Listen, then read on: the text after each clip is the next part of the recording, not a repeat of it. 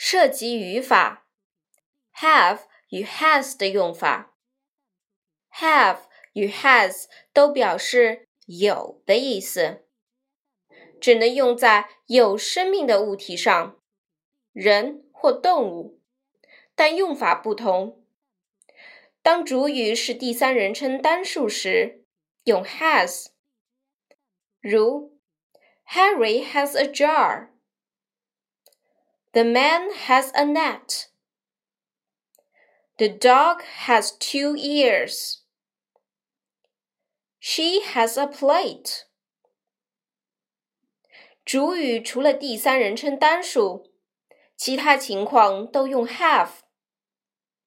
如 I have a nice mother. You have two big ears. We have a big classroom. They have a good teacher. Peter and Linda have a warm family. 看图说话，参照课本第二十六页的图片。This is a children's garden. It's big and nice. I can see the sun and beautiful flowers. Look, this is a swing. It's blue. I can play on the swing. That is a yellow seesaw.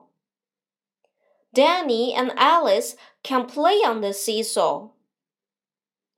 We are very happy in the children's garden. 读一读，m m m，嗯嗯嗯，mouse。many, me, milk, monkey, mouth, family, farm,